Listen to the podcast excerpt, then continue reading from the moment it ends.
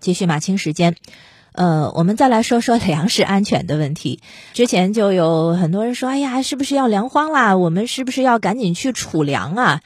已经有很多的人、很多的媒体都告诉大家，从目前的这个数据啊，用数据来说话是最好的。就是我们农业连年丰收，你不用太担心说会会出现什么粮荒的问题，这种恐慌是不必要的啊，更没有必要去什么囤粮啊，去抢购粮食啊，是没有必要的。那除了用数据说话之外呢，在《证券时报》上有一篇文章说，其实从现代农业经验来看啊。不光是藏粮于地，更是要藏粮于技，科技的技。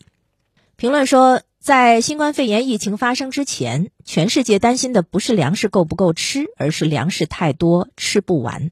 那为什么还会有的地方有饥荒这个问题？这其实是之前研究，呃，整个世界经济的，包括研究贫困的一些经济学家专门指出的，不是因为粮食产量不够才导致的贫困。而是因为有的地方粮食过剩，而有的地方缺粮。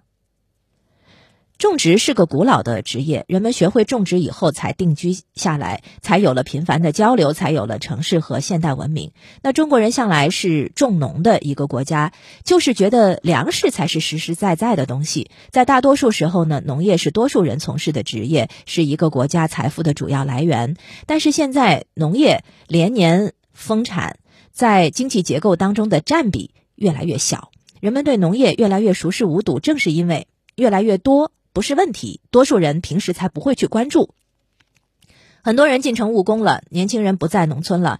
呃，农业很危险这个说法啊，也提了很多年，但实际上并没有什么真正意义上的危险，因为这个背后是技术力量在提升。在豫中平原，上世纪九十年代一亩小麦产量一千斤，现在一亩地产量一千四百斤，一个八旬老人照顾的土地数量可以顶上上世纪九十年代一大家子人，这是一九七八年之前远远不能想象的。老人耕作还有充足的时间可供休息，以前需要。一家子人无休止的劳动，而现在这些可以相对轻松的完成。以以前耕作的工具的这个力量来来来呃换算的话呢，是是需要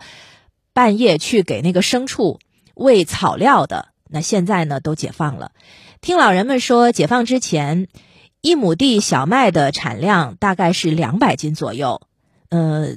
就算是施再多的有机肥，产量也不会有太大的变化。那后来很多年还都是这样，这些不能想象的改变，来源于技术能力的极大提升。粮食增产来自于几个关键方面：两种推广、化肥和农药的大规模使用，还有灌溉技术。当然，大规模种植基本上不灌溉，还有就是机器取代了牲畜和人力。那机器不能完全取代牲畜和人力的经济作物，比如说。种植烟叶和辣椒，这个成本就要高很多。所以现在有一个很明显的变化：越是农业占比小的国家，越是农业从业者少的国家，粮食越不是问题；而越是农业从业者多的国家，越是农业占比高的国家，反而越危险。这是因为这些国家整体技术水平不高，多数人只能把劳动力拴在那个土地上，而没有其他获得财富的途径。劳动获得仅仅是糊口而已，所以一旦遇到灾荒，反而更危险。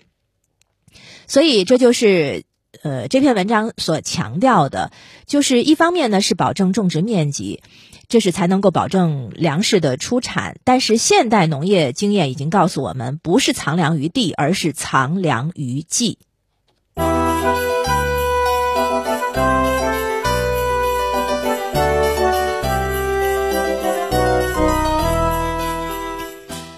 北京青年报一篇评论呢，也是在探讨粮食问题。这篇文章的角度是这样说的：粮食库存很充足，但是呢，我们还是要念好节约经。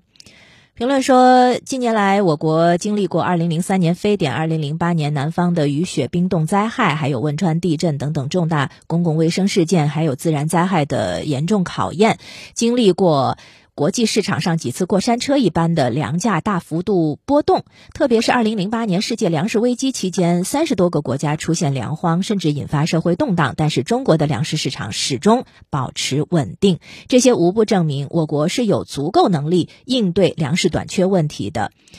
然而，尽管粮食库存充足，但是呢，还是需要要注意啊，就是不要浪费。因为你从这个浪费的角度，就会发现，中国农业大学专业课题组曾经对我国大中小三类城市总共两千七百桌不同规模的餐桌中剩余饭菜的蛋白质、脂肪等进行了系统分析。保守推算，我国二零零七年到二零零八年，仅餐饮浪费的食物蛋白质就达到八百万吨，相当于。两点六亿人一年之所需，浪费脂肪三百万吨，相当于一点三亿人一年之所需。